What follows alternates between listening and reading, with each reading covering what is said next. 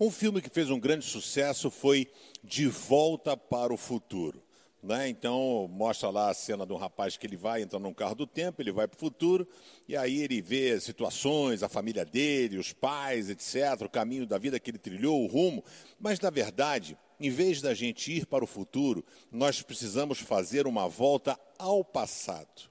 Nós não podemos fugir dos gigantes. A gente cria, às vezes, determinadas situações e circunstâncias, e a gente, então, pensa que resolveu as coisas porque a gente foge do problema a gente sai, né? A psicologia chama que a gente sublima o problema, a gente faz de conta, vive na estratosfera, como se aquela coisa não acontecesse.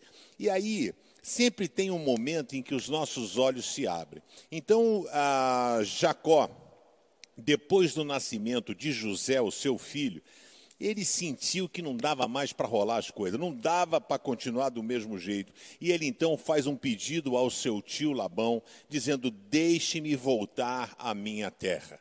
Sabe o que está por trás dessa fala? Existem coisas mal resolvidas.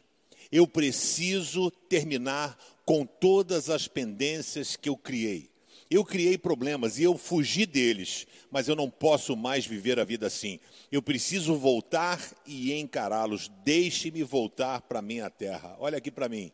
Eu quero dizer para você: não fuja dos seus problemas, encare-os.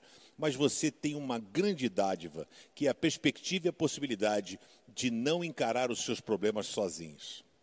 Você pode encarar os seus problemas com a presença de Deus ao seu lado, ajudando você a vencer as suas limitações, porque nós somos limitados, mas Ele não.